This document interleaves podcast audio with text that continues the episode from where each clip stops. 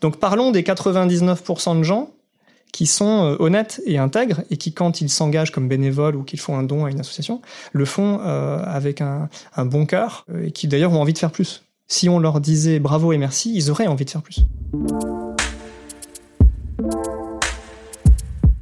C'est le nouveau Rockefeller, un philanthrope. Qu'est-ce que ça veut dire? Ils veulent changer le monde. Quelle drôle d'idée Dans un esprit philanthropique. Vous pouvez répéter Philanthropique. Euh, euh, philanthropique. Je donner un peu de pognon. Et finalement, quand beaucoup de gens aujourd'hui me disent mais comment fais-tu pour avoir cette humanité? Eh ben, je leur réponds très simplement. Je leur dis c'est ce goût de l'amour, ce goût donc qui m'a poussé à me mettre au service euh, de la communauté, à faire le, le don, le don de, de, de soi. S'emparer d'un mot qui porte l'amour de l'humanité comme message, en saisir tout le sens et la complexité en toute simplicité, découvrir des hommes et des femmes qui s'engagent, écouter leurs histoires et enchanter le monde avec authenticité. Bienvenue dans Philanthropio, le premier podcast francophone qui raconte la philanthropie et dans lequel je vais à la rencontre de ceux qui la font. Bonjour à tous, je suis Charlène Petit et aujourd'hui je reçois le conseiller expert en philanthropie, Charles Sélène, pour parler de philanthropie et bonheur.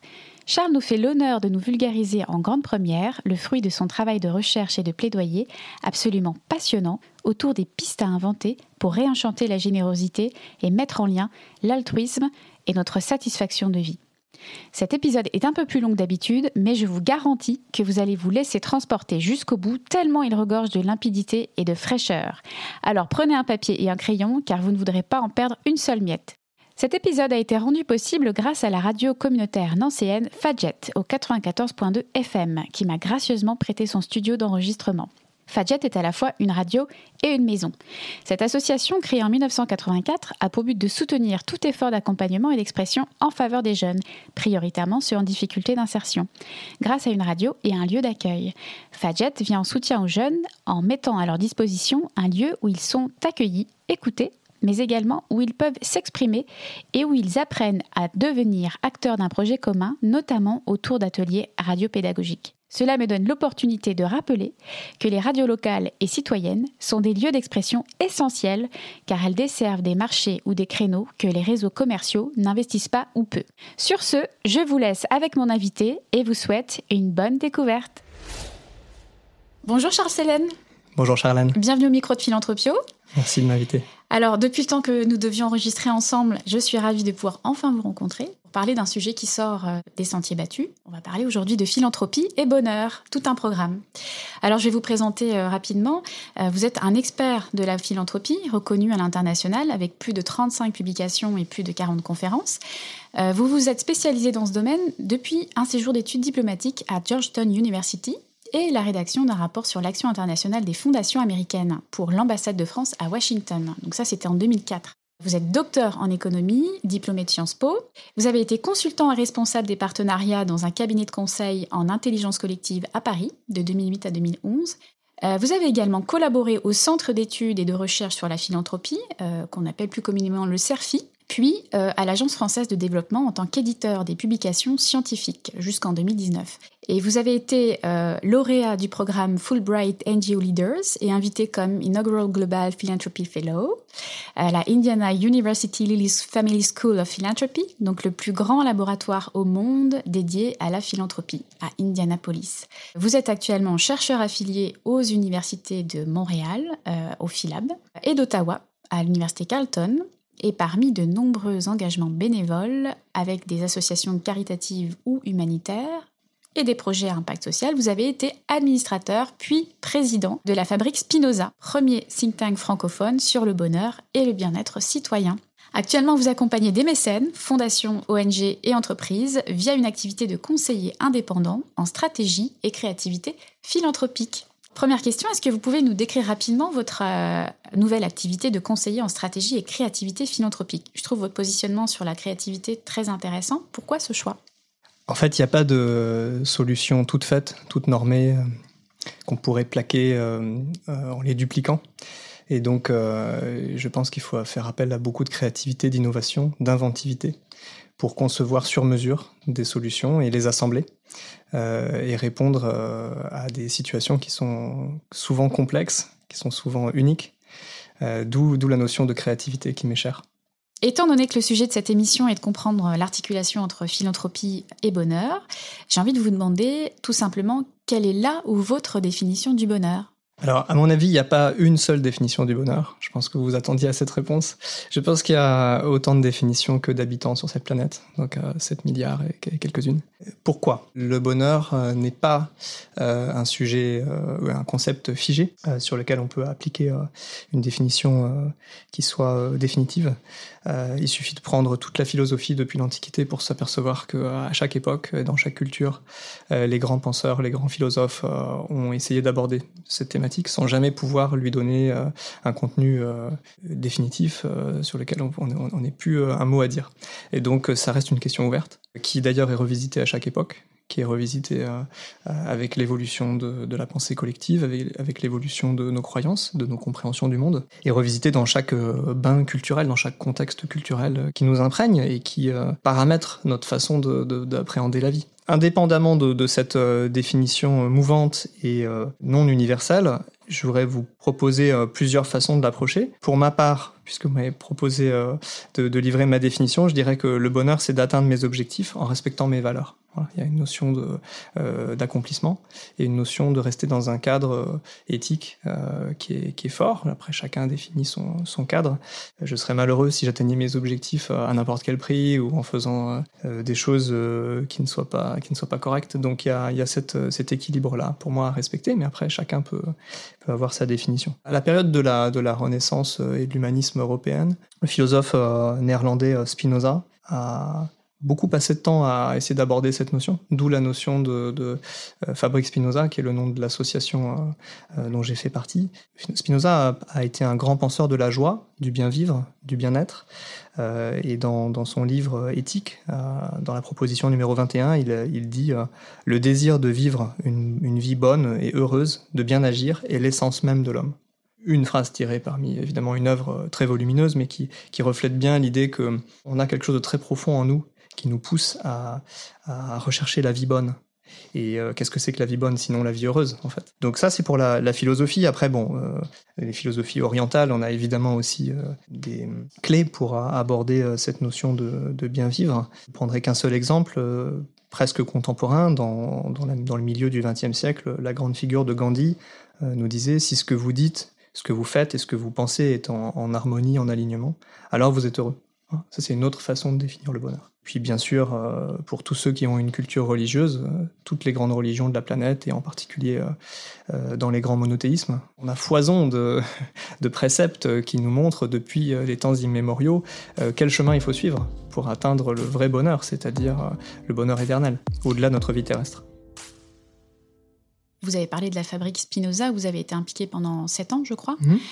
Quels sont les grands enseignements que vous retenez de cette implication au sein de la fabrique Spinoza qui place le bonheur au cœur de l'ensemble de la société pour répondre à votre question, il faudrait faire un petit historique, euh, savoir comment est née cette association. En fait, à la fin des années 2000, après la, crise des subprimes, euh, le président Sarkozy, à un moment donné, avait commandé un rapport à une commission d'économistes. Il y une quarantaine d'économistes internationaux qui se sont réunis euh, pour essayer de trouver des indicateurs alternatifs au PIB pour mesurer notre bien-être collectif. Hein, donc, ça s'appelait la commission Sen-Stiglitz-Fitoussi, du nom des trois grands économistes qui l'ont dirigé, dont, deux prix Nobel. Euh, cette commission a livré un rapport qui est toujours téléchargeable sur Internet, je vous invite à, aller le consulter, euh, dans lequel il est dit en substance qu'il y a un consensus euh, international entre économistes de plus haut niveau pour dire que le PIB ne suffit pas et était très loin d'être un indicateur pertinent pour mesurer comment nous allons tous ensemble dans la société. Donc la conclusion de ce rapport, c'est-à-dire qu'il est urgent de créer d'autres indicateurs pour mesurer comment nous allons, comment on, évalue euh, le niveau de satisfaction euh, des citoyens dans, leur vie euh, personnelle, professionnelle, sociétale. Et en fait, ben, on pourrait revenir à 2009, pas grand-chose n'a été fait, en tout cas en France sur le sujet, au niveau des pouvoirs publics. Mais il y a euh, foison de travaux académiques euh, qui poussent dans ce sens. Euh, beaucoup d'économistes un petit peu hétérodoxes se sont essayés à construire ces indicateurs et la société civile, le monde associatif, regorge d'initiatives qui essayent d'aller justement pousser dans ce sens-là. Et la Fabrique Spinoza est un des, exemples associatifs. Il y en a d'autres, bien sûr. Et cette association-là s'est créée à l'initiative pour essayer de promouvoir l'adoption de ces indicateurs par le personnel politique. Donc il y, a eu, même à un moment donné euh, jusque l'introduction d'un projet de loi multipartisan, je précise, c'est-à-dire euh, non coloré politiquement, co-porté par des députés et des sénateurs de tous les bords politiques, pour essayer de, créer un consensus avec euh, le savoir-faire que nous avons en France, puisque nous avons des statisticiens formidables avec l'INSEE, on a des séries de données, on a évidemment des scientifiques de très très grand niveau. Euh, donc c'est pas un problème technique, si vous voulez, c'est un problème de volonté politique, de d'accepter de se mettre autour d'une table, euh, lister ces indicateurs, quels seraient-ils, euh, comment on les pondère les uns par rapport aux autres, comment ensuite on les adopte officiellement pour euh, suivre et mesurer l'efficacité, la pertinence de nos politiques publiques. Alors, d'autres voisins européens l'ont fait, les Suisses l'ont fait, les Allemands l'ont fait avec une commission bipartisane au, au Bundestag, les Britanniques l'ont fait avec un discours porté à l'époque par le Premier ministre au plus haut niveau, les Espagnols aussi l'ont fait, il y avait des initiatives en Italie, en Belgique, en fait tous nos voisins si vous voulez, euh, limitrophes de l'Hexagone euh, ont pris des initiatives et à l'époque, il ne s'était pas passé grand-chose en France. D'où l'initiative euh, du think tank au départ. Et puis progressivement, la mission s'est élargie jusqu'à promouvoir de manière globale l'idée que le bien-être était un sujet important, et à mon avis, il l'est. Les responsables, à la fois dans le monde politique, dans le monde administratif et dans le monde professionnel, au niveau des employeurs, doivent euh, essayer de faire en sorte que les gens se sentent mieux. On ne peut pas continuer à dire que parce que la production industrielle augmente, euh, tout le monde va aller mieux. Hein. On pourra revenir, si vous voulez, tout à l'heure sur euh, le fait, la raison pour laquelle le PIB est un indicateur à la fois important et à la fois euh, nul pour euh, mesurer l'évolution de notre bien-être. En fait, pour faire un petit historique, si vous le permettez, il faut rappeler comment est née cette idée de PIB. Fait, il a été inventé après la crise de 1929 aux USA. Assez vite, euh, il est devenu un indicateur phare de nos sociétés, euh, parce, que, ben, parce que nos sociétés au XXe siècle sont devenues euh, très matérialistes et très orientées, tirées par la croissance économique, ce qui n'était pas forcément le cas autrefois, où l'économique était enchâssé dans le social et dans le politique. Le grand phénomène du XXe siècle, c'est quand même la prédominance du, facteur économique qui aujourd'hui guide, oriente, informe et parfois régit beaucoup de nos décisions et qui en fait pourraient euh, être euh, davantage régies par d'autres d'autres facteurs. Euh, et donc l'avantage de, ce, de cet indicateur, il y en a plusieurs. D'abord, comme je l'ai dit, il incarne une, une forme de représentation de la centralité du confort et du bien-être matériel dans nos sociétés, pour ne pas dire du matérialisme. Deuxièmement, il, il est disponible tout simplement sur une base régulière, puisqu'il est calculé tous les trimestres. Et donc, euh, c'est très facile de suivre son évolution dans le temps. Et puis, il est universel. En fait, dans chaque pays, on peut le calculer. Et, euh, donc, ça permet les comparaisons internationales. Donc, c'est pour ça que comme c'est un outil facile à utiliser, on a tendance à croire que, bah, puisqu'on a un chiffre qui mesure tout le monde euh, selon les mêmes standards, pourquoi pas l'utiliser pour savoir comment on va. Et en fait, il a de multiples inconvénients. D'abord, tout simplement, il ne mesure que la production industrielle et son augmentation. si vous produisez des, des, boulons et que vous les stockez dans un hangar, bah, le PIB va augmenter. Par contre, ça va pas rendre les gens plus heureux, ni mieux éduqués, ni en meilleure santé. Ça va pas dépolluer l'environnement. Ça va pas faire en sorte qu'il y ait moins de violence dans la société. C'est décorrélé complètement. C'est complètement décorrélé.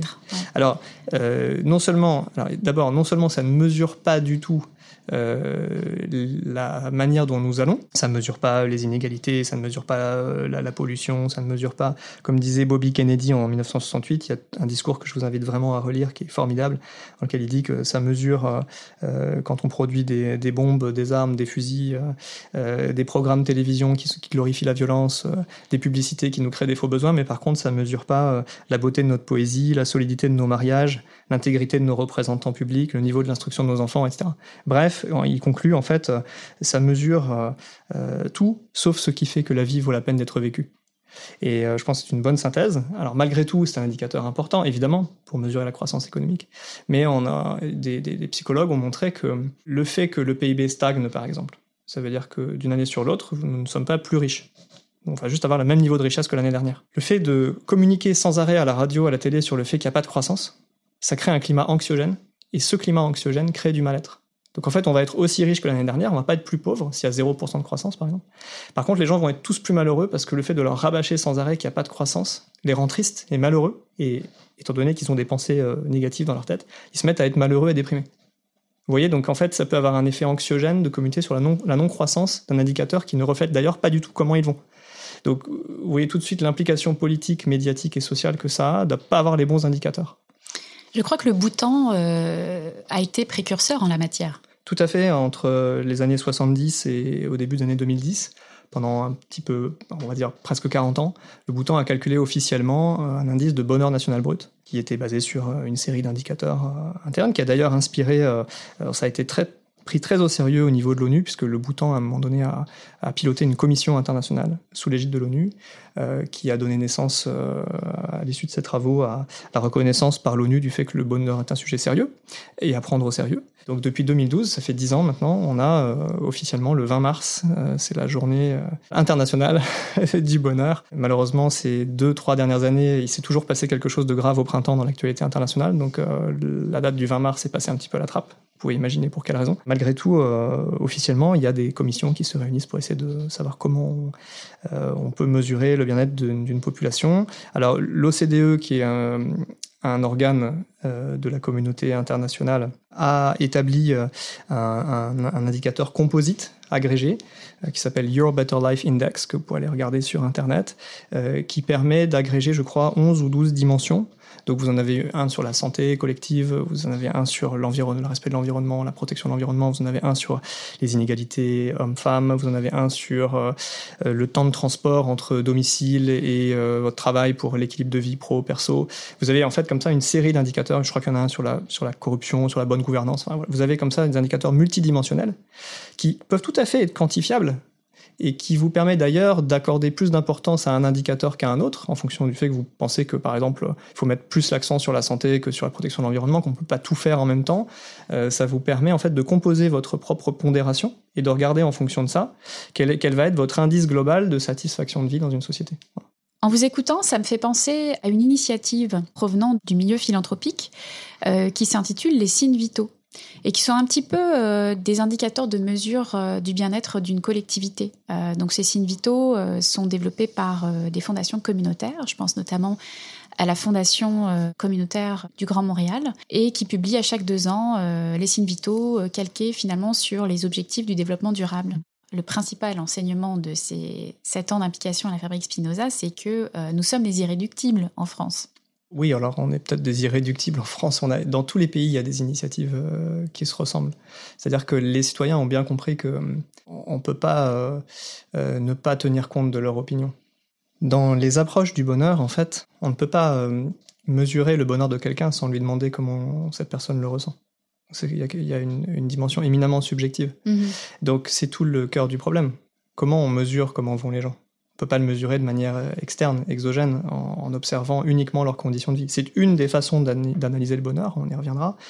Il y a une dimension objective. On va regarder vos conditions de vie. Est-ce que vous avez accès à de l'eau potable? Est-ce que vos enfants peuvent aller à l'école? Est-ce que euh, vous avez un niveau de sécurité suffisant dans, votre pays pour que quand vous sortez dans la rue, vous, ne fassiez pas euh, trucider euh, au, au coin du carrefour, au premier carrefour? Il y a un certain nombre de paramètres évidemment objectifs qui vont donner un socle, si vous voulez, minimal pour couvrir vos besoins fondamentaux. Et puis, lorsque ces besoins sont couverts, le besoin de se nourrir, de se vêtir, de se loger, euh, d'être en sécurité, etc., la façon dont vous allez euh, vivre, ressentir et apprécier les capacités, comme on dit en anglais, les capabilities ou les capacities, c'est-à-dire les, les potentialités que vous avez dans votre vie, qui vous sont offertes, chaque individu va les ressentir et les apprécier de manière différente. Vous avez quelqu'un à qui euh, on va donner euh, un repas par jour, qui va trouver ça formidable et qui va être plein de gratitude parce que chaque jour, cette personne va avoir un repas. Puis vous avez des gens qui vont manger trois fois par jour dans des restaurants étoilés et qui vont trouver ça pas encore assez bien parce qu'il y avait des miettes sur la table ou que le serveur leur a pas fait le bon petit sourire qu'il fallait, etc., etc. Donc, en fait, il y a, il y a une question de faculté d'appréciation des conditions objectives qui est totalement variable d'un individu à l'autre. Et dans la façon dont on appréhende le bonheur, il faut qu'on regarde à la fois les conditions objectives et à la fois la perception subjective de chaque personne. Euh, Dans une société donnée, qu'on soit français, canadien ou d'un autre pays, évidemment on a des conditions objectives collectives qui sont liées à la qualité des services publics, qualité de la préservation de l'environnement dans notre pays, euh, etc. Euh, à la paix sociale, enfin bon, il y a plein de, plein de facteurs. Et puis il y a la façon dont culturellement on va, dans notre logiciel collectif, si j'ose dire, dans notre ADN socioculturel, pour prendre des gros mots, on va apprécier diversement les cadeaux qui nous sont faits par la nature ou par, euh, ou par, euh, ou par l'organisation, euh, la gouvernance qu'on a mis en place dans notre société. vous avez des pays où il y a une protection sociale très forte, et puis les gens l'apprécient pas forcément. Quand vous avez vécu dans des pays où il n'y a pas de protection sociale, vous vous rendez compte quelle chance vous aviez d'avoir une protection sociale, par exemple. Donc euh, la notion de contraste, quand on voit, des, situations différentes, on peut changer notre perception du bonheur. Quand on est centré sur son petit nombril tout le temps, on a parfois un peu de mal à apprécier euh, les cadeaux qui nous sont faits. Par exemple, tout simplement euh, ouvrir un robinet, avoir de l'eau potable, c'est un luxe que beaucoup de gens sur Terre n'ont pas. Peut-être même la majorité des gens sur Terre n'ont pas. Et pourtant, c'est un geste tellement banal que on le fait en Occident tous les jours, et on prend peut-être pas le temps de se rendre compte que c'est juste formidable de pouvoir faire ça. C'est quelque chose qui pourrait participer à, à, notre bonheur. On pourrait se dire, tiens, c'est formidable, aujourd'hui j'ai bu de l'eau du robinet, je suis pas tombé malade. Et en fait, c'est devenu tellement intégré dans nos habitudes que on s'en rend plus compte. Tandis que si quelqu'un vit dans un pays où il n'y a pas d'eau potable euh, courante, accessible comme ça dans les foyers, et que demain matin vous lui mettez ça, ça va faire augmenter leur niveau de bonheur de manière euh, euh, significative. Parce que ça change quelque chose de fondamental dans leur vie. Malheureusement, il y a, un phénomène psychologique qui a été mis en, évidence par les, par les scientifiques, le tapis roulant hédonique. En anglais, c'est uh, hedonic treadmill. C'est l'idée que vous avancez sur un tapis et plus vous avancez vite, plus le tapis avance vite. En fait, vous, arrivez, vous êtes toujours au même rythme sur le tapis finalement, vous êtes toujours au même endroit du tapis. Pourquoi on a utilisé cette métaphore quand on regarde euh, le niveau de rémunération des gens? Les gens s'adaptent au niveau de rémunération qu'ils ont et ils estiment toujours qu'ils auraient besoin d'un peu plus pour être parfaitement heureux. Donc quelqu'un qui va gagner 1000 euros ou 1000 dollars par mois euh, va vous dire si j'en gagnais 1500, je serais vraiment super heureux parce que je pourrais faire ça, ça, ça en plus que je peux pas faire aujourd'hui. Et si demain vous leur donnez 1500 par mois, au début il va y avoir un surcroît de bonheur les premiers jours parce que ah c'est formidable, j'ai tout ça de budget en plus donc je peux faire plein d'autres choses. Et puis ensuite on, on, ajuste son mode de vie, on se met à consommer plus, à faire plus de choses, à aller plus loin en voyage ou prendre plus de vacances, etc. Et puis on se dit bah non en fait 1500 ça me suffit pas, il faudrait que j'ai 2000 et ainsi de suite.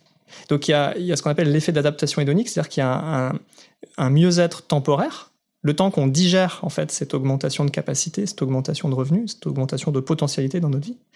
Et puis une fois qu'on s'y est adapté, on trouve ça plus suffisant. Donc vous voyez la notion d'insatiabilité derrière. On n'est jamais satisfait, on n'est jamais rassasié. Et ça explique peut-être pourquoi, parce que pour moi c'est toujours un grand mystère, pourquoi quand on a 50 euh, milliards de dollars de patrimoine, on veut arriver à 100 dans les classements de milliardaires? Puis quand on est à 100, ça suffit pas, il faut qu'on arrive à 150, puis à 200, puis alors c'est où la limite en fait? Il n'y a plus vraiment de limite, mais ça fait belle lurette quand on est à ce niveau-là de patrimoine qu'on a dépassé les besoins fondamentaux qui sont partagés par tous les humains, c'est-à-dire qu'on a besoin de se vêtir, de se nourrir, évidemment de se soigner, évidemment d'avoir euh, un environnement agréable, évidemment d'avoir accès à des biens culturels, parce que on ne se nourrit pas que de pain, on se nourrit aussi de nourriture intellectuelle et spirituelle et sociale. Mais une fois qu'on a couvert ses besoins fondamentaux, euh, on n'a pas besoin de, de, milliards pour ça. Donc euh, la question de l'insatiabilité, elle est, vous voyez qu'elle est consubstantielle à l'expérience humaine. On n'en a jamais assez. Il n'y a pas de limite à l'accumulation de richesses, mais en même temps, j'avais lu qu'il y avait quand même un certain plafond au-delà duquel on n'a plus ce sursaut de bonheur. Euh, je crois que c'était 70 000 ou 75 000 dollars US, au-delà duquel, bah, finalement, on n'est pas plus heureux parce qu'on a plus d'argent.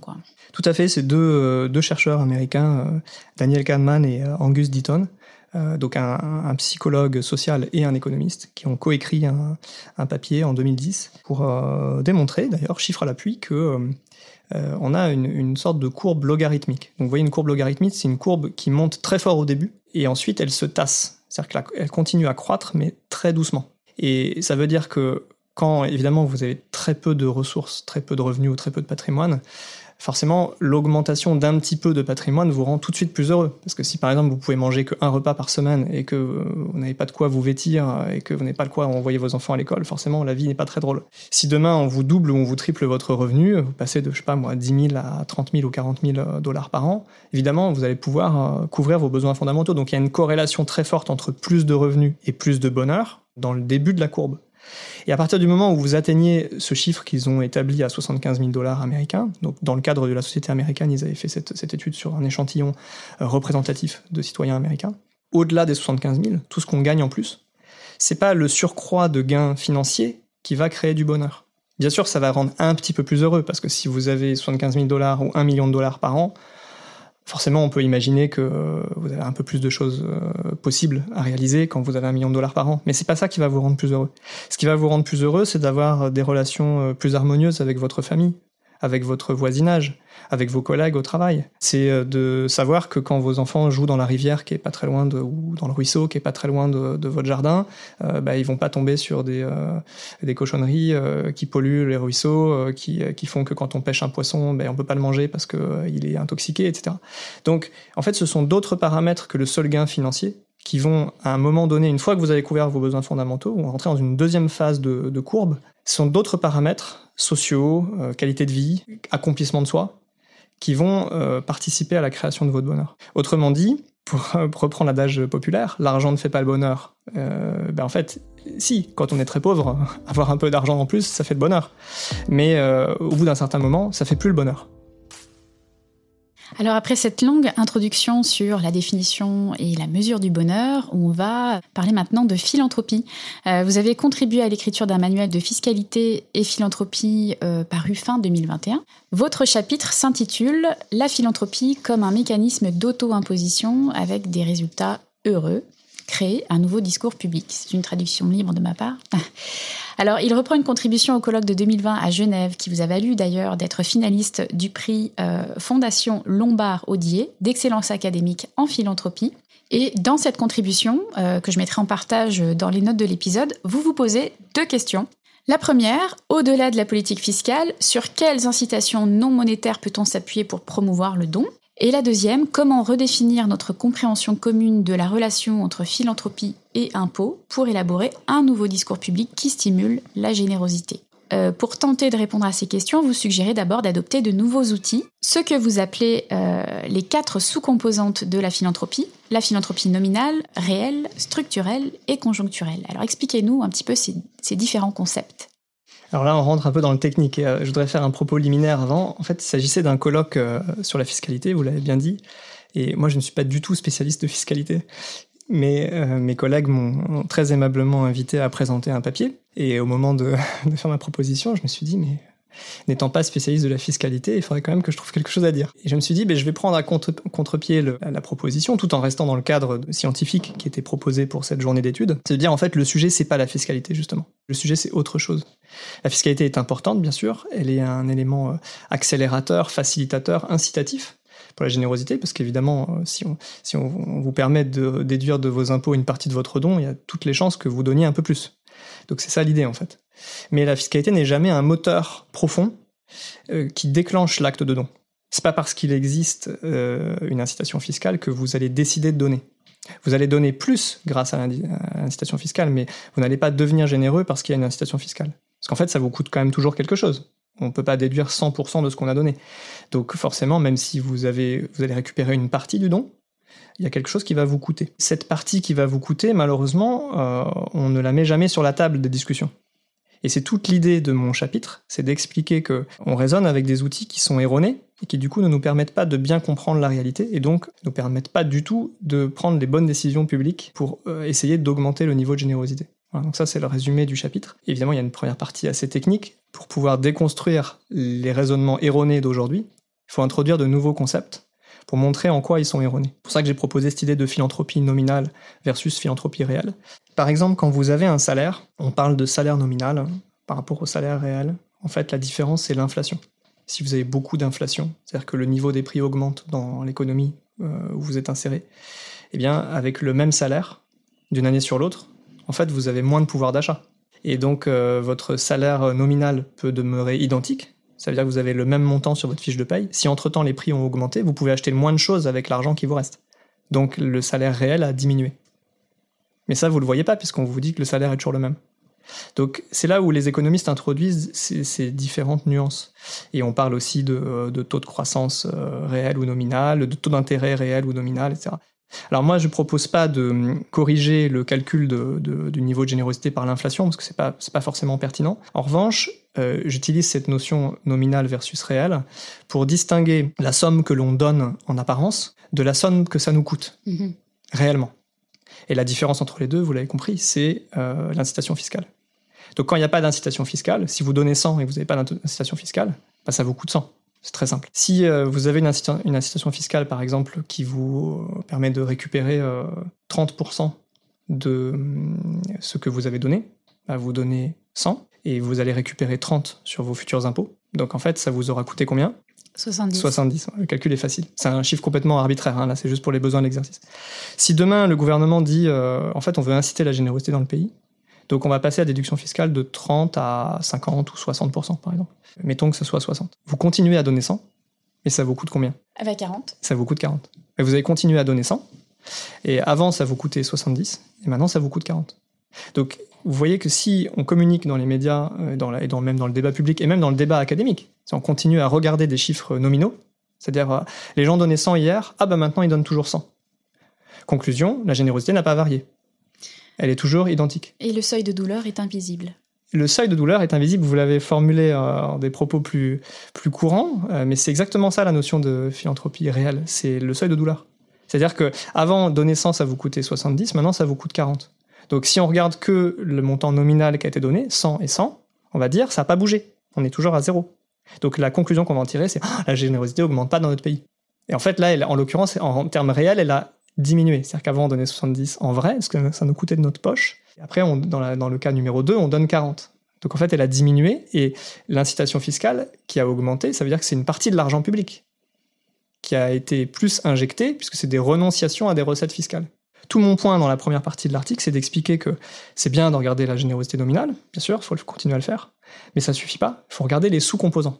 Dans une générosité, il y a une partie réelle, c'est ce que ça nous coûte vraiment, ce que vous appelez le seuil de douleur, et puis ce qui ne nous coûte pas. Et pour moi, alors je vais jusqu'à dire que sur le plan philosophique, ce qui ne nous coûte pas, ce n'est pas un don. Parce que quand vous prenez le, dictionnaire, je vous invite à le faire, vous regardez à don, qu'est-ce que c'est qu'un don en général, euh, selon les, versions du dictionnaire, euh, que selon l'éditeur et, et, euh, et la langue dans laquelle vous regardez le dictionnaire, hein, vous allez voir globalement la définition, c'est toujours de dire un don, c'est quand on se dépossède de quelque chose sans rien en contrepartie. Sinon, c'est un échange. Si on a une contrepartie, c'est un échange, ou c'est un achat, ou c'est un troc. Mais le don, le principe, c'est qu'il n'y a pas de contrepartie. Alors, il y a des contreparties morales, symboliques. euh, euh, je passe sur Marcel Mauss et le don contre don, euh, qui est un- une dynamique fondamentale de l'échange dans toutes les sociétés. Mais on ne va pas rentrer dans ces débats anthropologiques-là pour les besoins de l'exercice. Aujourd'hui, d'un point de vue purement fiscal, dans la loi, en tout cas en France, je pense que c'est le cas aussi au Canada, euh, quand on fait un don, on ne doit pas avoir de contrepartie significative. On a le droit de recevoir un stylo avec marqué son prénom dessus, mais on n'a pas le droit d'avoir recevoir euh, des choses qui sont vraiment euh, équivalentes en termes de valeur. Donc, si on considère qu'un don, c'est se déposséder de quelque chose sans contrepartie, alors quand on fait un don nominal et qu'il y a une bonne partie qui nous est ristournée par une réduction d'impôt, que de toute façon on aurait dû payer parce qu'on fait partie d'une société en tant que citoyen dans laquelle on a accepté les règles du jeu, et dans les règles du jeu il y a le fait que tout le monde contribue à l'impôt, d'ailleurs c'est l'un des fondements de la démocratie en fait, hein, le consentement libre et éclairé à l'impôt par l'intermédiaire de ses représentants. Toute l'histoire des démocraties modernes, bien souvent les premiers soulèvements qui ont conduit à instaurer des systèmes démocratiques, c'était toujours lié à l'impôt et au consentement à l'impôt. Parce que justement, aut- autrefois, on levait des impôts sans vraiment en demander l'accord aux gens. Le fait de dire on se rassemble et on accepte que on va tous payer l'impôt sous certaines modalités avec une forme de progressivité pour que certains payent plus que d'autres parce qu'ils ont plus de moyens, etc.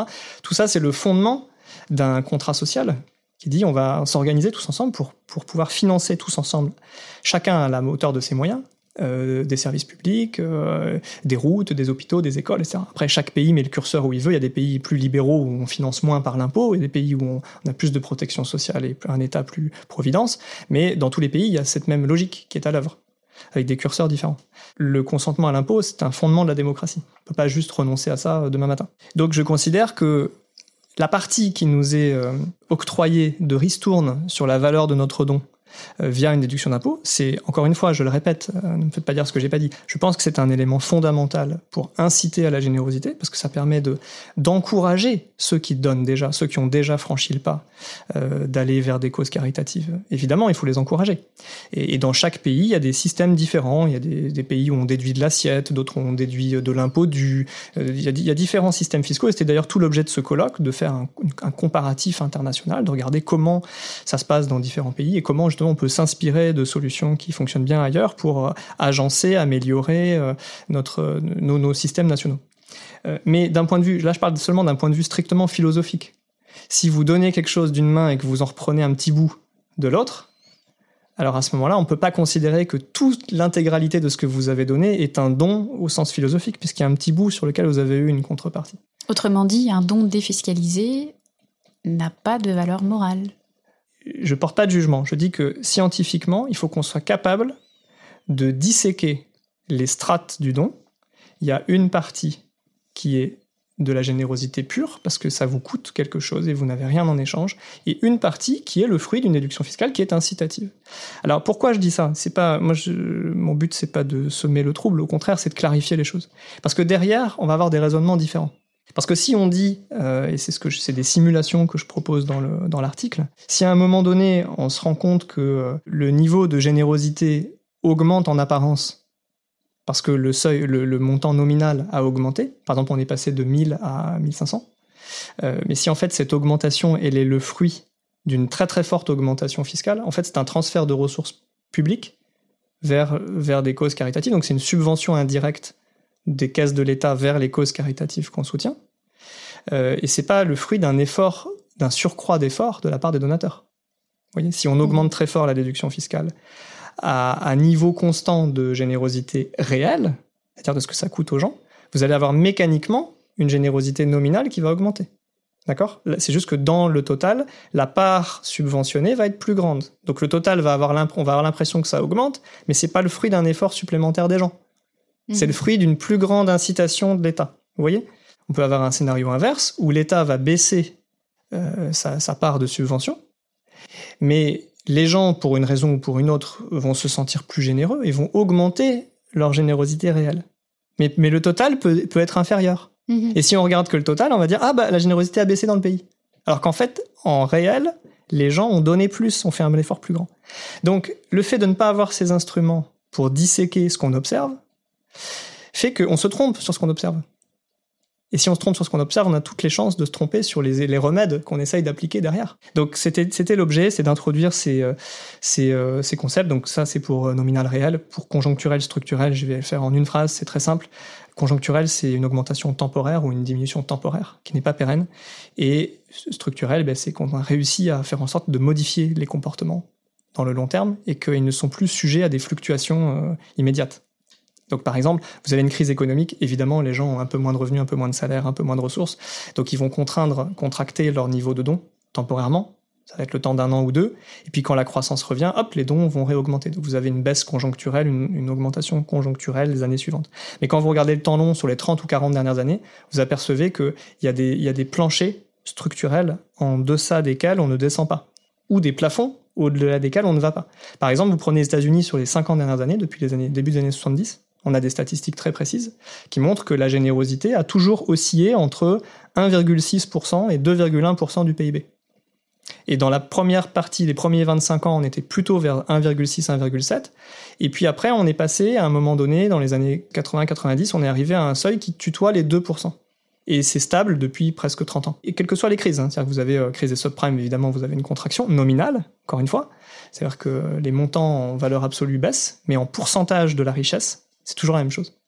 Et ça, c'est quelque chose qui, moi, me fascine. Je trouve ça formidable de se dire que même en période de crise, les gens continuent à faire le même niveau d'effort. Le gâteau a, été contracté parce qu'il y a la crise, mais le pourcentage du gâteau qu'on donne à des causes caritatives est toujours le même. Et ça, c'est évidemment des facteurs culturels, des facteurs d'adhésion à un projet de société, ou tout simplement une habitude qu'on a pris depuis tout petit d'être généreux. Alors justement, vous démontrez que la politique fiscale est un outil nécessaire mais pas suffisant pour favoriser la philanthropie, et vous rappelez que les gens n'ont d'ailleurs pas attendu les incitations fiscales pour exprimer leur générosité. On peut penser à l'insurrection de la bonté euh, à l'hiver 1954, euh, à l'appel de l'abbé Pierre. Il n'y avait pas de déduction fiscale à l'époque, et pourtant les gens ont, répondu de manière très surprenante. D'ailleurs, les, les, compagnons d'Emmaüs euh, à l'époque ont été submergés de, propositions d'aide qui venaient de partout, qui affluaient de partout. Donc ça prouve que c'est pas l'incitation fiscale qui est le moteur, l'étincelle initiale qui enflamme les cœurs et qui dit on a envie d'aider, on a envie de répondre à telle catastrophe, à tel tremblement de terre, à telle, maladie, à telle. C'est pas la, présence d'incitation fiscale qui va donner envie de faire. C'est un sentiment, c'est un idéal, c'est euh, se sentir concerné. Voilà, il y a plein d'éléments qui sont autres que la pure fiscalité. Alors, où doit-on mettre l'emphase selon vous? Alors, on doit la mettre euh, sur euh, ces critères qui sont autres, justement, sans, sans oublier, bien sûr, la fiscalité. Donc, je, je- je- je le dis et je le redis pour les auditeurs qui euh, écouteront ce podcast, il faut avoir des instruments d'incitation fiscale. Et c'était tout l'objet de ce colloque. Et il y a énormément de travaux dans le monde qui montrent qu'ils sont bénéfiques, euh, parce qu'ils aident à encourager ceux qui font déjà quelque chose. Donc on leur, dit bravo, c'est bien, tu vois, à travers euh, nos représentants dans cette démocratie, nous avons voté des lois qui permettent d'encourager la générosité, euh, qui permettent de faire affluer des ressources euh, vers le monde associatif, le monde caritatif, le monde humanitaire. Et le pari de l'État, c'est de dire, je fais un effet de levier. C'est-à-dire qu'en renonçant à un petit bout de mes recettes fiscales, je vais encourager tellement plus de générosité que la masse finale de capitaux qui va être orientée vers ces associations euh, caritatives va être plus grande que si j'avais uniquement donné des subventions publiques. Bon, en France, on peut déduire 66%, les par- les particuliers peuvent déduire 66% de leurs dons, 75% lorsque les causes concernent des personnes en difficulté. Donc c'est vrai que c'est une incitation très, très, euh, Très bien- généreuse. très généreuse, très bienveillante. Euh, ça- mais il y a toujours un- un- une partie qui coûte à la personne qui donne, on est d'accord. Et, même, j'ai envie de dire, pour les, c'est pour les personnes qui ne sont pas imposables, leur don leur coûte plein pot. Là, pour le coup, la générosité réelle, elle est énorme. Elle est égale à la générosité nominale. C'est-à-dire que le montant total de leur don est coûteux. Puisque comme ils ne payent pas d'impôts, sachant qu'il s'agit d'une réduction d'impôt et non pas d'un crédit d'impôt, hein, une petite nuance juridique, crédit d'impôt, vous pouvez récupérer de l'argent du trésor public même quand vous êtes à zéro d'imposition. Quand vous êtes en réduction d'impôt, si vous êtes à zéro, vous n'avez rien à réduire du tout. Donc vous restez à zéro et c'est tout. Donc les gens qui sont dans des très faibles revenus et qui ne payent pas d'impôt, lorsqu'ils font un don, eh ben, ça leur coûte plein pot. Donc là, de ce point de vue-là, même, on pourrait même disserter sur le fait que quand on est plus pauvre, on bénéficie moins des avantages fiscaux pour le don, et donc finalement, on est presque en pourcentage, en effort, on est plus généreux que quand on est plus riche. C'est pas l'objet de notre discussion aujourd'hui, mais, mais voyez, voyez que quand on introduit ce genre de nuances, on peut s'autoriser des raisonnements beaucoup plus fins, beaucoup plus subtils. Alors pour revenir à votre question, bien sûr, il faut maintenir euh, le système qui est en place pour des questions de stabilité, des questions de lisibilité euh, et des questions d'incitation, tout simplement. Ce que je dis, c'est que c'est nécessaire, mais ça n'est pas suffisant. Encore une fois, ce n'est pas que par l'impôt qu'on va susciter euh, l'augmentation durable et résiliente de la générosité des gens. On peut l'augmenter conjoncturellement, temporairement, euh, mais comme les gens vont s'y adapter assez vite, si vous dites demain euh, j'augmente encore la déduction fiscale, alors qu'on a déjà euh, une déduction fiscale qui est quand même très avantageuse, ça va pas forcément entraîner une augmentation très forte du don réel. Peut-être que les gens vont ajuster un peu à la hausse leur chèque caritatif, mais on n'aura pas réussi à stimuler le désir de s'engager. Pour stimuler ce désir, on doit recourir à d'autres instruments que les seuls leviers juridiques et fiscaux, qui sont déjà dans notre pays, en tout cas là je parle pour la France, je connais un petit peu moins encore la situation canadienne, mais je sais qu'il y a des systèmes incitatifs aussi. Ça n'est pas par ce canal, ce seul canal qu'on va pouvoir augmenter la générosité réelle. Alors, un canal possible, c'est, euh, vous allez dire c'est un, un peu ambitieux, mais c'est de transformer la culture du don, la culture de générosité. Comment on fait pour transformer une culture? Euh, Ça, c'est la question à un million de dollars. Évidemment, ça passe par l'éducation.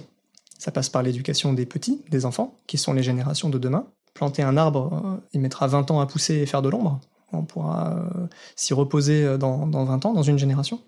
Mais donc, si on veut pouvoir s'y reposer dans, dans 20 ans, il faut le planter tout de suite. Parce que si on attend encore 20 ans, dans 20 ans, on sera à la même situation qu'aujourd'hui. Et si on veut transformer la culture, il faut avoir une vision à très long terme et prendre les choses très en amont. Donc, une des idées, c'est euh, sensibiliser les enfants à la centralité. Je dis bien la centralité. C'est central dans nos vies, dans nos vies de famille, dans nos vies euh, de communauté, de société, de citoyens. C'est central d'apprendre à être généreux. Parce que la générosité, ça s'apprend. Ça tombe pas du ciel comme ça du jour au lendemain. Ça arrive. Il arrive que des gens dans la vie, euh, ayant bien réussi leur vie, euh, ayant été confrontés à la souffrance d'un proche ou à un drame ou un accident, etc. Il y a des gens comme ça qui du jour au lendemain se disent Oh, en fait, euh, pendant des années, j'étais pas généreux et là, j'ai envie de faire quelque chose. Mais ça, c'est pas toute la population. C'est des cas particuliers. Pour faire en sorte que toute une population se dise Euh, on va pas attendre sans arrêt que ce soit le maire, le député, le sénateur, le ministre, euh, le préfet, euh, le président, je ne sais qui, qui soient des corps constitués politiques qui résolvent nos problèmes sociaux. On va faire des choses nous-mêmes. Je dis pas qu'il faut pas avoir des responsables politiques, il en faut évidemment, mais ça ne suffit pas. On on peut pas tout attendre de gens qui ont été élus. Il faut aussi que nous, en tant que citoyens, on fasse quelque chose. Et c'est un raisonnement qui n'est pas forcément un automatisme en France. Il y a évidemment des gens qui se mobilisent pour faire des choses, mais dans d'autres pays, moi j'ai vécu aux États-Unis plusieurs fois d'ailleurs, plusieurs années et plusieurs fois, dans d'autres pays aussi, on voit des cultures très différentes. Quand quelque chose ne va pas, euh, eh bien les gens, le premier réflexe qu'ils ont, c'est de se dire qu'est-ce qu'on peut faire tous ensemble? Au niveau de notre quartier, au niveau de notre village, au niveau de notre famille, au niveau de notre groupe social, au niveau de notre groupe affinitaire. Et, et donc, ils vont euh, se rassembler, créer une structure, une association, une fondation, mettre de l'argent au pot. Donc, chacun va faire un chèque à mesure de, de ses capacités.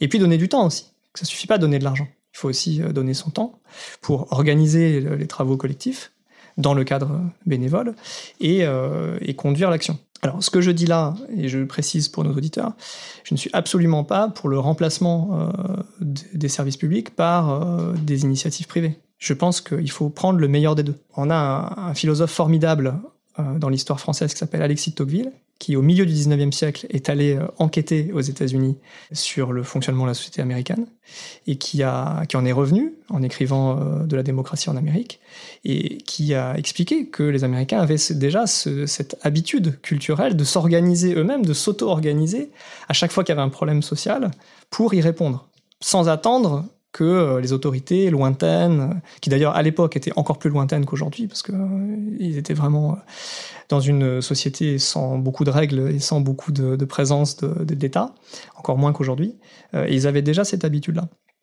Alors Tocqueville est, bien sûr lu en France, mais il est moins lu que d'autres philosophes. Les Américains lui portent une vénération euh, sans borne. Je pense que ça vaudrait le coup de relire un petit peu Tocqueville, parce que Tocqueville n'est pas du tout contre l'État, n'est pas du tout euh, pour dire euh, il faut pas euh, fonction régalienne, il faut pas de service public, etc. Au contraire. Je pense que, ce que si on relit attentivement euh, cette philosophie-là, on s'apercevra que on peut combiner un État protecteur et de très bonnes infrastructures qui sont financées par l'impôt et euh, dirigées par euh, des fonctionnaires qui sont très bien formés, et donc avoir un État protecteur. Et à côté de ça, avoir une société civile vigoureuse avec encore plus de bénévoles qu'aujourd'hui et encore plus de générosité monétaire qu'aujourd'hui. Et un bon exemple pour nous, je pense que c'est pas, il faut pas opposer États-Unis-France parce qu'aux États-Unis, pour faire schématique, on a un État assez faible, en tout cas moins protecteur qu'en Europe occidentale, et une générosité privée beaucoup plus vigoureuse, mais avec tous les problèmes que ça pose. Et il y a, y a il faut faire l'inventaire. On a le droit de regarder les contrastes et on peut pas prendre ce modèle et le transposer, évidemment. Et il faut pas opposer ça à un autre inverse qui serait d'avoir un État qui fait tout et une société civile qui est complètement atrophiée et qui n'a pas de moyens, et notamment pas de moyens financiers. Parce qu'il faut savoir qu'il y a pratiquement autant de bénévoles en France qu'aux États-Unis. En pourcentage de la population active, on est entre, grosso modo, entre 25 et 30% des gens qui sont actifs dans au moins une association, qui donnent du temps. Donc on n'a pas de problème avec le don de temps en France. Au contraire, on a un pays qui a très grande générosité euh, sur ce plan-là. En revanche, euh, au niveau de la générosité euh, financière, vous avez 50% des ménages américains qui donnent de l'argent à des causes, donc là, je parle des ménages ordinaires, classe moyenne, et pauvres d'ailleurs, parce que les ménages très modestes donnent aussi. Donc on est à 50%. C'est un chiffre qui baisse. Euh, au début des années 2000, on était à 66%, c'était les deux tiers. Donc les Américains, eux, sont catastrophés de voir qu'ils sont passés de 66 à 50%, parce que pour eux, c'est pas un bon signe du tout. Chez les très riches, on est à, donc les, les gens qui sont millionnaires aux États-Unis, on est à plus de 90%. Très exactement, le dernier chiffre, c'était 91% des millionnaires aux États-Unis qui ont une activité philanthropique, qui donnent, qui font des, euh, qui ont des engagements financiers auprès de causes, associations. Euh, je ne sais pas si vous connaissez le chiffre en France. On est autour de entre 14, 15, 16%, en gros, hein, ça dépend des années, de, de foyers fiscaux qui déclarent un don dans leur déclaration de revenus annuels auprès des impôts. Donc c'est un chiffre, c'est indubitable. Vous avez un chiffre qui vous dit euh, tant de pourcents des foyers fiscaux qui déclarent, donc 15% à peu près à la louche. C'est des, ordres de grandeur. hein. Après, on peut Mhm. discuter des détails des chiffres, euh, dire les, les, les foyers qui sont pas imposables, ceux qui sont imposables. Bon, ben, gros- grosso modo, les chiffres qu'on a, c'est 15% en France, 50% aux États-Unis, et pour les riches, on est à 91% aux États-Unis. Et en France, ceux qui sont assujettis à l'impôt sur la fortune, c'est pareil, on est entre 15 et 20% selon les années. Donc vous avez un ménage sur 5 ou un ménage sur 6 que ce soit un ménage classe moyenne ou un ménage plutôt fortuné, qui déclare un don à l'administration fiscale. Ça veut dire que vous en avez 5 sur 6 ou 4 sur 5, en gros vous en avez une majorité, qui ne déclare rien. Ça veut dire qu'ils ne donnent pas. Ces gens-là, pour leur donner l'envie de donner, il va pas falloir juste leur dire il y a plus de déduction d'impôts. Parce que déjà, ils ont une déduction disponible et ils ne l'utilisent pas.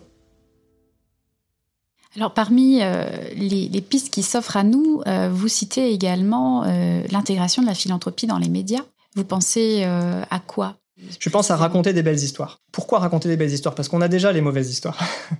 Je dis pas qu'il faut pas avoir un œil critique, au contraire, il faut pouvoir dire, a, quand il y a des abus, il faut pouvoir les pointer du doigt et dire ça c'est pas acceptable, c'est pas correct. Vous avez évidemment dans, dans, le monde de la philanthropie, vous avez de tout, comme dans chaque univers. Donc vous avez des gens formidables, vous avez des gens ordinaires, puis vous avez des gens détestables. Dans chaque univers, il y a ça, dans n'importe quel secteur, dans n'importe quelle euh, strate de la société. Donc dans le monde de la philanthropie, vous avez aussi malheureusement des gens qui font euh, des dons pour euh, gommer, amoindrir, effacer une image par ailleurs pas très reluisante. L'un des rôles de vigilance des citoyens, des journalistes d'investigation et des chercheurs, c'est de dire c'est très bien d'avoir donné, mais ça n'excuse pas que par ailleurs, vous avez fait des choses qui sont pas très honnêtes ou qui sont pas très reluisantes. Euh, pour être très caricatural, on va prendre un exemple américain pour pour pas pointer du doigt qui que ce soit, mais bon, ceux qui sont concernés se reconnaîtront. Vous avez eu quelqu'un pendant la crise des subprimes aux États-Unis qui, euh, dont je citerai le nom, mais c'est un exemple vraiment caricatural, qui euh, est devenu richissime à coût de milliards. Hein, on parle de vraiment de milliards de dollars en vendant à la baisse au moment de l'effondrement, des titres pourris, hein, les titres, fameux titres toxiques. Donc il a empoché euh, vraiment une fortune colossale et il a redonné une toute petite fraction de cette fortune-là pour des causes caritatives. C'était de l'ordre de 1 dixième à peu près, 10% de ce qu'il avait gagné.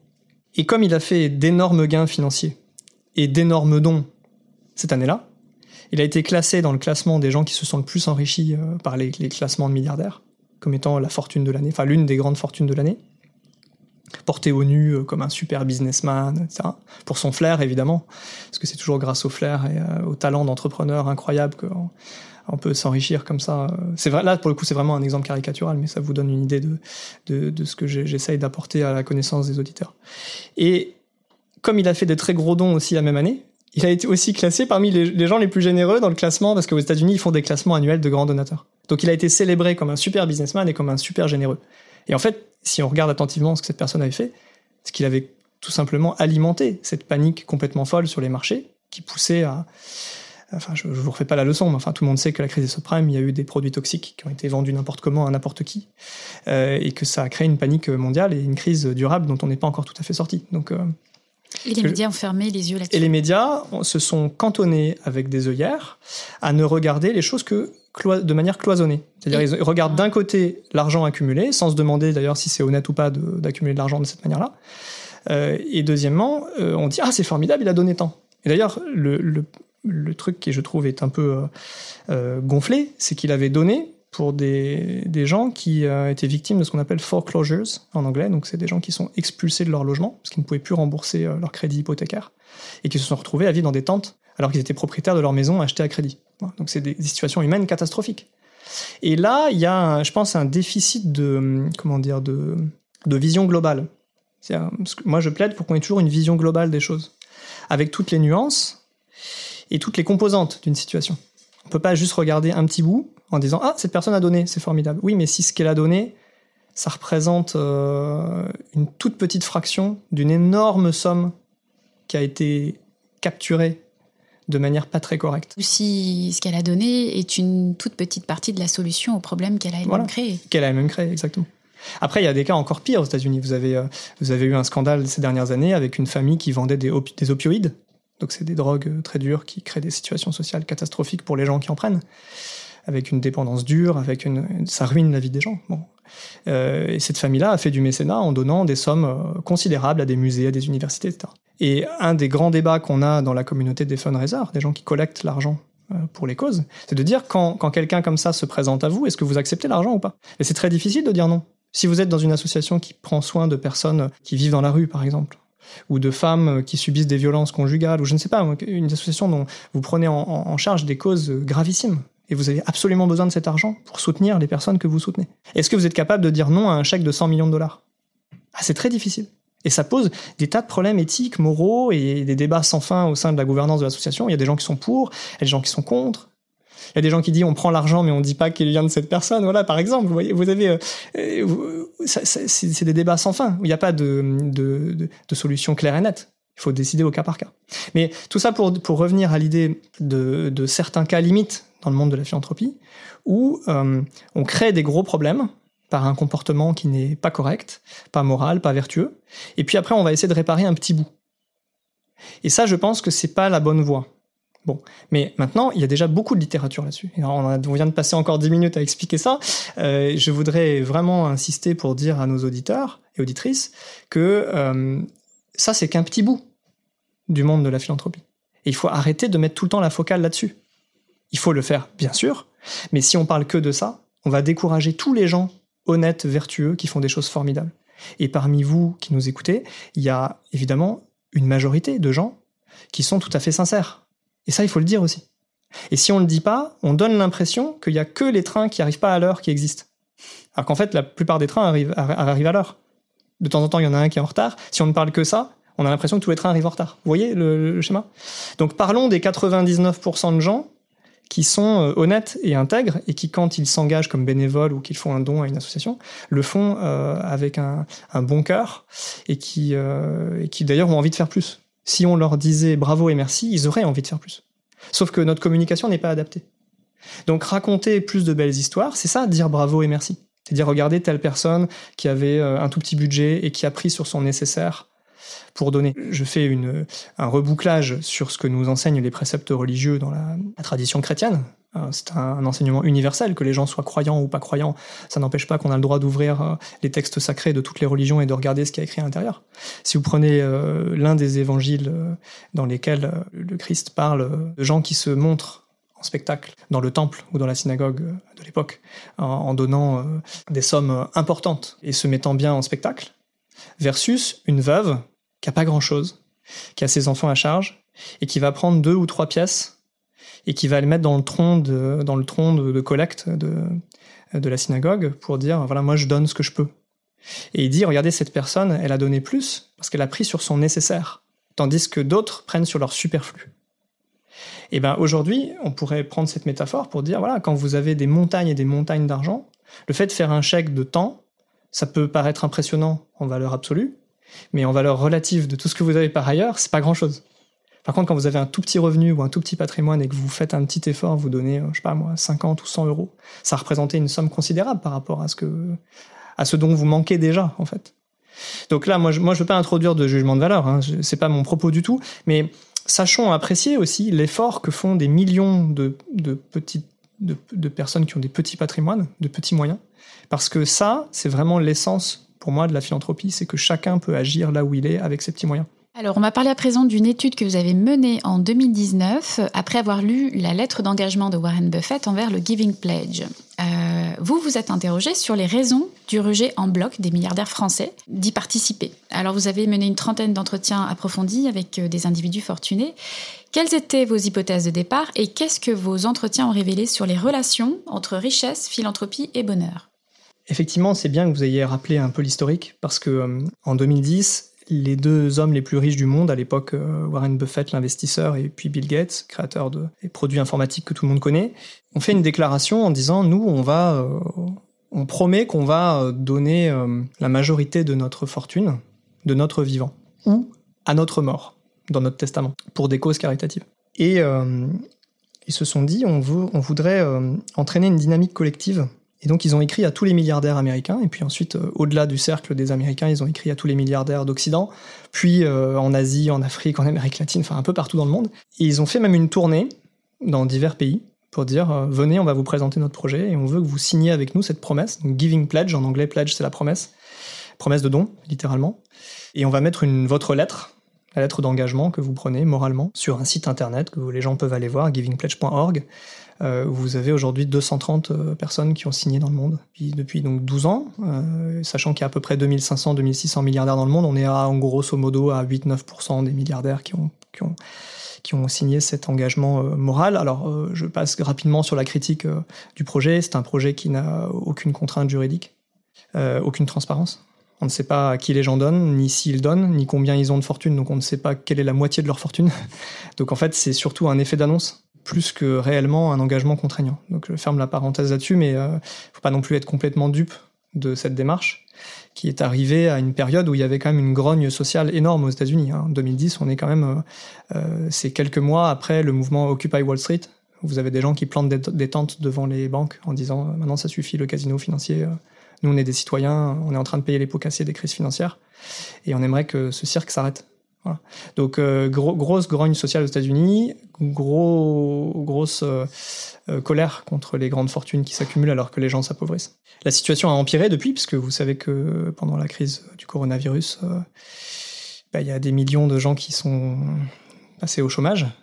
Et pendant ce temps-là, les milliardaires ont multiplié par un pourcentage, on va dire, euh, exponentiel au sens mathématique du terme. C'est-à-dire que vous avez une courbe qui s'envole de manière affriolante dans, les sommets, en fait. hein. Les chiffres sont disponibles dans certains des papiers que j'ai publiés. Vous avez un- une captation des richesses qui est sans précédent dans l'histoire de l'humanité. Donc cette initiative-là, bon, démarche euh, qui consiste à dire, regardez, on est gentil, on a décidé par nous-mêmes euh, de redistribuer notre fortune. Sachant que par ailleurs, en sous-titre, ce qui n'est pas dit, c'est que par ailleurs, on paye le moins d'impôts possible. Et euh, ce qu'a dit Warren Buffett, pour le coup, lui, il a une véritable honnêteté par rapport à ça. Il l'a dit plusieurs fois, publiquement. hein. Il a dit Je paye moins d'impôts en effort, en pourcentage de, mes gains, que ma secrétaire. Ce qu'on appelle le, le taux effectif global d'imposition. C'est-à-dire quand vous groupez toutes les formes d'imposition de la personne, y a différentes sortes d'impôts, euh, grosso modo, sa secrétaire, elle payait, je sais plus, 14% à peu près euh, globalement sur ses revenus, et lui, il était à un peu moins de 10. Enfin, voilà. Vous avez des milliardaires aux États-Unis qui, euh, depuis 4 ou 5 ans, ne payent plus d'impôts. Ils sont à zéro. Parce que, en fait, ils ont trouvé avec un montage fiscal comment faire pour que on considère que soit ils font pas de plus-value, soit bref, enfin c'est un peu la tambouille fiscale, c'est un peu compliqué, mais le résultat c'est qu'ils payent en fait en effort, en pourcentage de leurs gains, ils payent moins qu'une famille ordinaire de classe moyenne. Et par ailleurs, ils ont créé tout un récit pour enjoliver tout ça et dire regardez comme c'est formidable parce que nous on va décider de redonner, euh, généreux comme nous sommes, à la société, une partie, pas tout, mais une partie des gains que nous avons fait. Alors le vrai exemple dans tout ça, c'est quelqu'un qui n'a pas signé le Giving Pledge dont on parle jamais. Parce que justement, on raconte pas les belles histoires. Et donc, je voudrais lui rendre hommage aujourd'hui, parce que c'est quelqu'un qui a, euh, dans sa vie, qui a eu un lien très fort avec la France, puisqu'il a des enfants qui sont franco-américains. Euh, c'est Chuck Finney, qui est nonagénaire, qui est un milliardaire américain d'origine irlandaise, qui euh, est devenu milliardaire dans le plus grand secret. C'est lui qui a inventé le principe des duty-free dans les aéroports. Personne ne savait qu'il était milliardaire. Il a réussi à redistribuer sa fortune dans le plus grand secret. 8 milliards de dollars. Et aujourd'hui, après euh, 40, plus de 40 ans d'activité philanthropique, encore une fois sans réclamer euh, la une des médias, sans euh, se faire sonner les trompettes, il a financé des tonnes d'universités dans le monde. Il a même créé, il a aidé à créer des départements euh, de recherche dans plein d'universités en Irlande, en Australie, dans plein de pays. Il a financé des tonnes de projets. Je vous invite à, regarder euh, euh, son histoire. La fondation s'appelait Atlantic Philanthropies. Euh, elle est aujourd'hui dissoute, parce qu'en fait, elle a dépensé tout son capital. Et aujourd'hui, il est officiellement euh, ruiné, ce qu'on appelle en anglais broke. Et il y a un article de, de la presse économique qui est sorti il y a un, an ou deux ans en expliquant, ça y est, maintenant, il est, il est officiellement ruiné. C'est-à-dire qu'il avait eu plus de 8 milliards de, patrimoine, et il n'a plus rien. Et il arrive à la fin de sa vie. Et il a fait exactement ce que euh, Carnegie, fin 19e, début de 20e siècle, préconisait, c'est-à-dire il faut avoir tout donné avant de mourir. Celui qui meurt avec une telle fortune meurt déshonoré. En anglais, he who dies such rich dies disgraced. Aujourd'hui, il n'y a pas beaucoup d'exemples de milliardaires qui a, qui a accompli ça. Et il, est, à ma connaissance, l'un des seuls qui l'a fait. À mon avis, on devrait mettre son exemple beaucoup plus en avant pour en inspirer d'autres. Bon. Maintenant que j'ai fait tous ces propos introductifs sur le Giving Pledge, ça répond à votre question. Et vous l'avez interrogé dans le Je l'ai pas encore interrogé, mais j'aimerais, j'aimerais bien qu'on se rencontre. hein. Je lance un appel euh, euh, sur les ondes euh, parce que euh, je trouve qu'il incarne un modèle formidable pour pour engager les grands philanthropes de demain dans cette voie-là. Alors ça a répondu à votre question en partie, parce que c'est tout tout cette espèce d'état d'esprit autour du Giving Pledge qui, je pense, n'a pas plu du tout aux milliardaires français. Il faut savoir qu'en France, évidemment, il y a des gens très riches, et beaucoup d'entre eux font des choses, font des choses généreuses, mais ils ne le crient pas sur tous les toits. Pourquoi? Parce que dès qu'on commence à mettre en avant qu'on fait du bien, qu'est-ce qui se passe? Il y a un ressentiment de la part du grand public. Voilà. On dit, mais ah, on vous montre du doigt en disant, ah, mais tu fais ça parce que tu veux te racheter une bonne conscience, parce que parce qu'en fait, tu as une mauvaise réputation par ailleurs, donc en fait, euh, tu voudrais te redorer un peu ton blason. euh. C'est la générosité suspicieuse. Alors que bien souvent, et je ne dis pas qu'elle est toujours euh, purement intègre, encore Mhm. une fois, il faut toujours de la nuance. Les situations sont pas noires ou blanches, elles sont grises. Et il y a des nuances de gris. Je dirais pas qu'il y a 50 nuances de gris, mais il y en a beaucoup. il y a beaucoup de gens très fortunés en France qui font des choses formidables et qui ne disent rien, tout simplement parce qu'ils savent que s'ils commencent à témoigner publiquement, on va leur sortir toujours les mêmes ritournelles. T'as fait ça pour te racheter une bonne conscience, etc. Ça. On, on est bloqué dans une perception en France de quand on fait du bien et qu'on le met en avant, c'est forcément parce qu'on a quelque chose à se reprocher. Alors que tout simplement raconter une belle histoire de dire une personne ordinaire euh, a fait euh, euh, ça avec ses moyens du bord. Prenez quelqu'un qui a créé une association, quelqu'un de classe moyenne, qui n'est pas, forcément millionnaire ou milliardaire. Dès que vous créez une association et que vous réussissez un petit peu à faire entendre votre cause, vous allez passer à la télé.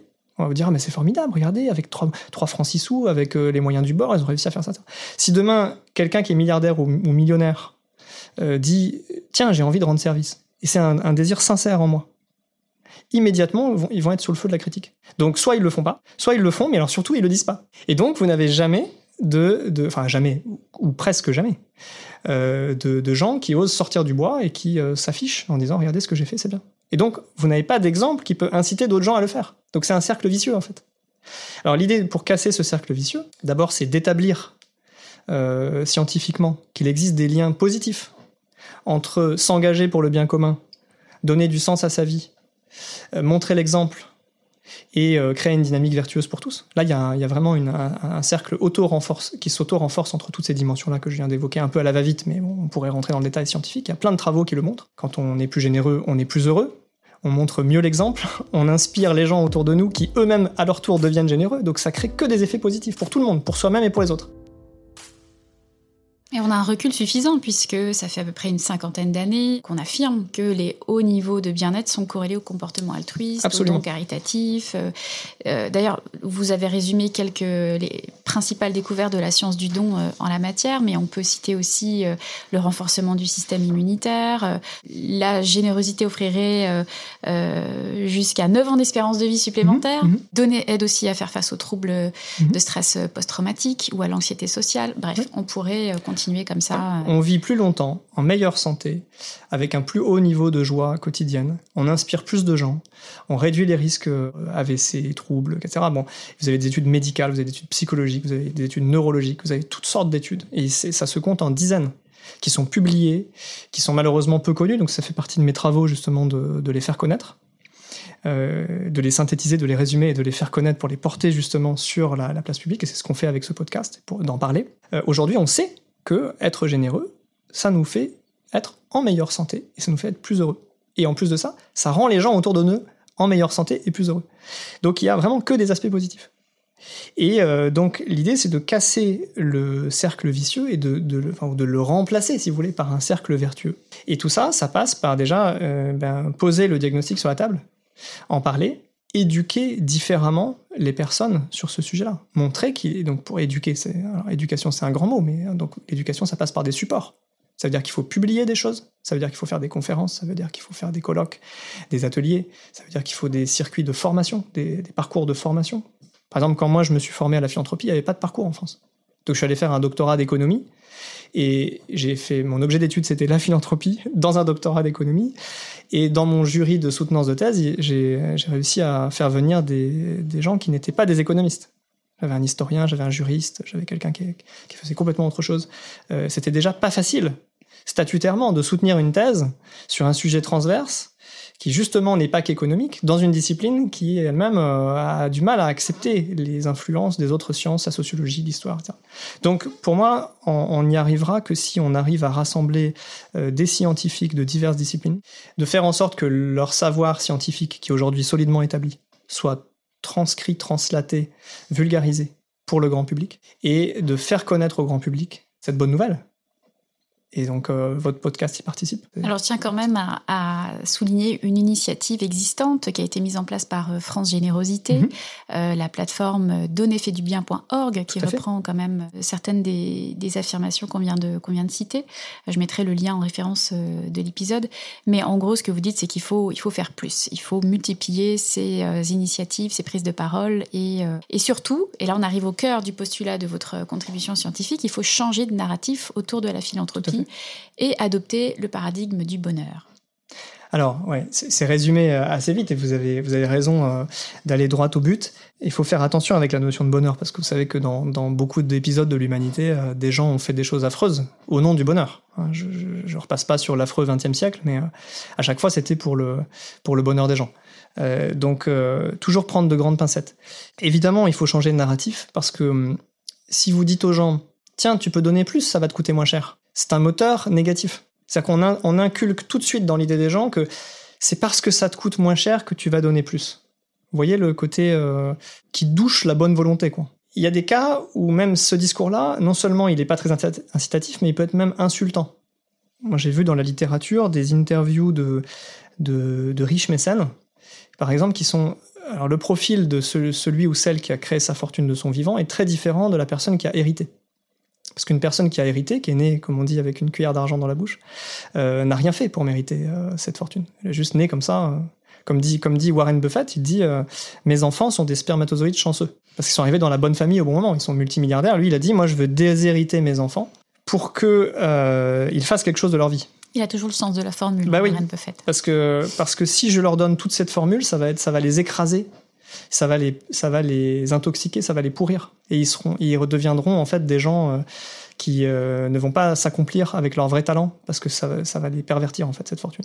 Donc il y a, c'est presque égoïste en fait. On va très loin dans la philosophie, mais ce serait presque égoïste de se dire, pour préserver ma descendance, je dois les déshériter, parce que sinon, ils vont euh, faire une vie médiocre en fait, sur le plan moral, sur le plan des valeurs. Il existe beaucoup de mécènes dans la catégorie héritier qui sont d'autant plus engagés dans l'altruisme que c'est une façon pour eux d'accepter leur sort, de dire j'ai pas mérité cette fortune. Beaucoup se disent mais en fait euh, qui suis-je? Qu'est-ce que je peux faire pour être utile dans cette société? On ne me regarde que sous les, sous les, sous- avec les lunettes de mon statut d'héritier. Je suis le fils ou la fille de euh, tel. Et moi j'ai envie d'exister pour ce que je fais de bien dans, cette, dans ce monde. Et donc, vous avez des gens qui, se disent, ben moi, je vais prendre une bonne partie de cet héritage et je vais faire des trucs formidables avec. Je vais aller construire des puits dans des endroits où les gens meurent de soif. Je vais m'occuper d'enfants qui sont abandonnés, etc., etc. Et donc, si à ces gens-là, vous leur dites, t'as vu, alors donne un peu plus, ça te coûtera encore moins. Alors là, c'est une insulte. Parce que justement, ils veulent que ça leur coûte. Ils veulent faire cet effort que j'appelle la philanthropie réelle, c'est-à-dire ce qui vous coûte pour vraiment se sentir dans l'altruisme. Donc, vous voyez déjà, ce narratif-là, il est, il est contre-performant. Ensuite, évidemment, tout le narratif sur la culpabilisation. euh, vous n'êtes pas assez généreux. euh, vous avez vu avec tout l'argent que vous avez. Ça, c'est la, version euh, vis-à-vis des très riches. Avec tout ce que vous avez, vous pourriez au moins donner euh, 50%, etc. Donc là, la notion de culpabiliser. Dans la philanthropie, il y a quand même une liberté. C'est la personne qui choisit euh, ce qu'elle fait. Alors vous avez des gens qui donnent pas grand-chose, vous avez des gens qui donnent beaucoup. C'est une question de perception. Vous avez des gens qui, en donnant pas grand-chose, ont l'impression de donner beaucoup. Il y a des gens qui, en donnant beaucoup, ont l'impression de donner pas grand-chose. Et on revient sur la notion subjective du bonheur. Le bonheur, vous avez des conditions objectives, c'est vos conditions de vie, et vous avez des conditions subjectives. Et dans les conditions subjectives, pour analyser le bonheur, on, on parle de deux choses dans la science du bonheur. On parle euh, de la dimension hédonique, qui sont en fait euh, vos émotions, vos affects. Est-ce que vous vous sentez bien? Est-ce que vous avez de la joie à faire ce que vous faites? Mais ça, c'est dans l'instantanéité, à très court terme, à une échelle de très court terme. Vous avez une autre approche qui est ce qu'on appelle eudémonique. C'est un mot grec, tout comme hédonique d'ailleurs. Mais eudémonique euh, veut dire, euh, littéralement, c'est les bons démons. L'idée, c'est que au moment où ce terme a été inventé dans la philosophie grecque, on pensait que les gens étaient le jouet du destin, le jouet de la bonne fortune ou le jouet des dieux de l'Olympe. Et donc, on pouvait pas créer son propre destin. En tout cas, on pouvait pas influer sur, le, sur son propre sort. Et l'un des apports de la philosophie de Socrate, c'était de positionner l'être humain comme acteur de sa vie et donc acteur de son bonheur. Sa philosophie amène euh, l'être humain à aller chercher en lui ses aspirations profondes, son cap et son axe de vie, et non pas euh, être le jouet de forces extérieures. D'où la, d'où la notion de eudémonique, aller chercher les bons démons intérieurs. Enfin, c'est un peu compliqué d'un point de vue de la philosophie, mais ce terme, en gros, veut nous dire que c'est la capacité appréciative que l'on a, donc c'est une dimension cognitive, ça se passe dans notre cerveau, ça se passe pas dans notre émotion, dans nos, dans nos tripes, entre guillemets. La dimension hédonique, c'est dans les tripes. Qu'est-ce que je ressens là? Je me sens heureux, je me sens malheureux aujourd'hui.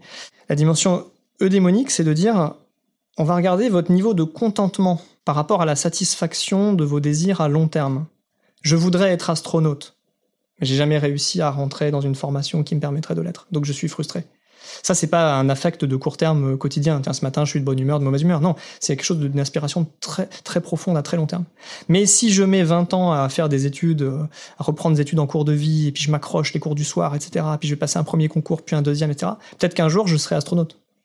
Je sais pas si on peut devenir astronaute comme ça, mais en tout cas, c'est un, exemple de vous dire, voilà, j'ai des aspirations très profondes dans ma vie, j'ai des buts qui sont nobles, qui sont plus grands que moi, euh, où je vais contribuer à sauver les dauphins et ben, euh, au bout de 20, 30 ans d'engagement dans telle association, je sais que j'en aurais sauvé tant de, centaines de dauphins. Et ça, c'est un bien-être aspirationnel qui fait que je suis en phase avec mes idéaux et mes objectifs de vie. Encore une fois, ces deux composantes-là, la perception euh, sentimentale, émotionnelle, im immédiate, instantanée, et la réalisation de mes désirs de long terme, euh, qui est plutôt cognitive, ces deux composantes-là, elles sont toutes les deux subjectives. Parce que face à une catastrophe immédiate, des gens peuvent réagir de manière plus ou moins positive ou négative. Donc ça, c'est l'instantanéité. Et face à une situation de vie plus ou moins dure ou une non-atteinte de vos objectifs, il y a des gens qui peuvent le prendre avec philosophie et d'autres qui peuvent être terrassés ou très frustrés. Donc tout ça, c'est très subjectif. Et tant que on, on, ne demande pas aux gens comment ils se sentent, euh, on ne saura pas mesurer euh, ces deux aspects qui constituent le cœur de leur bonheur. Alors, pour reboucler sur la philanthropie, c'est en apprenant, en s'apprenant à soi-même et en, aidant les autres à découvrir leur, satisfaction de vie dans l'activité généreuse, que ce soit donner du temps, donner de l'argent, donner, donner son sang, donner une écoute attentive, une oreille attentive, donner un avis intelligent sur un projet pour éviter qu'une personne se plante. Il y a des milliards de façons d'aider. Tant qu'on ne, on ne, on ne, on ne mettra pas en cheville cette question de l'altruisme qui est essentielle pour le bon fonctionnement de nos sociétés. Et cette question de la satisfaction de vie, du contentement d'être soi-même, de l'accomplissement de soi, qui est une autre façon de dire le bonheur, tant qu'on n'alliera pas l'un à l'autre, je pense qu'on n'arrivera pas à développer durablement un haut niveau de générosité dans nos sociétés, alors qu'on en a terriblement besoin. Et on en a encore plus besoin dans des périodes où il y a des guerres, des maladies, des souffrances, des, des injustices, des inégalités, etc. Ça pourrait être candide de dire on fait une émission sur philanthropie et bonheur ce matin. Quand, quand vous mettez ça sur Internet, les gens vont se dire sur le tutu chapeau pointu, encore des fumeurs de moquettes, etc. Alors qu'en fait, on est en train de parler de choses hyper profondes. Mm -hmm. Je veux dire, tout le monde a besoin d'être heureux. Tout le monde cherche le bonheur à sa manière. Et tout le monde a besoin qu'un jour, on lui tende la main. Tout le monde a, a fait le fruit de cette générosité ne serait-ce que celle de nos parents déjà, qui se sont occupés de nous quand on était tout petit. Mais tout le monde a bénéficié de la générosité de quelqu'un d'autre, que ce soit une générosité monétaire, affective, et tout le monde a été généreux. Qu'on soit riche ou pauvre, on a toujours euh, une forme de générosité. Donc là, on est en train de parler de choses essentielles pour nos sociétés et pour nos vies. Donc si on résume, il faut réenchanter le don en renouvelant euh, le, discours euh, autour du don et sortir finalement du simple échange économique, euh, un don contre une réduction d'impôts. Euh, le, don le, donateur ne doit plus être vu comme un consommateur qui choisit parmi un portefeuille de, causes finalement. Alors, la dernière question que j'aimerais vous poser, quelle suite allez-vous donner à tout ce travail de recherche et de plaidoyer en faveur d'une philanthropie euh, mesurée, pensée, promue à travers le prisme du bonheur? Eh ben, On va construire ce deuxième étage. C'est-à-dire que là, on a eu le premier étage de la fusée depuis, euh, maintenant une, une grosse quarantaine d'années. En tout cas, en France, on a mis en place un système euh, juridique qui permet de créer des associations et des fondations euh, de manière assez souple. Il y a plein de statuts à disposition de, des créateurs. On a un cadre fiscal sécurisant et je pense qu'il faut continuer à le sécuriser. Et vous avez cité tout à l'heure France Générosité et je, je salue au passage leur action formidable. D'ailleurs, pas toute seule, parce qu'il y a plusieurs acteurs euh, interprofessionnels en France. Donc, France Générosité, avec d'autres, ont créé ce qu'on appelle la coalition Générosité. Donc, c'est un ensemble d'entités issues du secteur associatif et des fondations euh, qui euh, portent ensemble le message de cette société civile auprès des pouvoirs publics pour se faire entendre d'une seule voix et préserver ce cadre juridique et fiscal. Donc ça, c'est ce qu'on appelle le, ce que je pourrais appeler le premier étage, si vous voulez, le socle. Et comme je l'ai dit, ce socle est, est nécessaire, mais n'est pas suffisant pour faire euh, augmenter significativement le niveau de générosité. Maintenant, il faut construire un deuxième étage qui est de raconter une belle histoire. C'est ce narratif que j'appelle de mes voeux. De dire bravo et merci à ceux qui font quelque chose. Et on encourage encore plus ceux qui voudraient faire. Et si on leur montre que, en faisant ça, ils vont tous devenir plus heureux, et on va avoir une société euh, où les relations seront plus, fluides, plus harmonieuses, moins conflictuelles, euh, plus innovantes, et que on a de bonnes chances d'être tous en meilleure santé. La santé, c'est important, surtout par les temps qui courent. Euh, je vois pas comment on peut produire du négatif avec un discours comme ça. Je pense qu'on va réussir à euh, faire rentrer la générosité dans une autre dimension. Mais ça suppose de changer d'instrument, changer d'outil. Voilà, les outils juridiques et fiscaux sont nécessaires, encore une fois. Et maintenant, il faut inventer d'autres instruments, il faut mobiliser d'autres canaux de conversation et de discussion pour euh, euh, réenchanter cette, cette, générosité et ne cesser de la présenter toujours comme un, quelque chose au rabais, quelque chose qui nous permet d'avoir une contrepartie ou qui rentre dans le domaine de la culpabilité ou de l'invective ou que sais-je encore. Il faut montrer que ça permet de faire société ensemble et de créer une belle société heureuse et harmonieuse. Merci beaucoup Charles Selen. Merci à vous. Merci beaucoup d'avoir écouté Philanthropio. Vous avez aimé l'émission?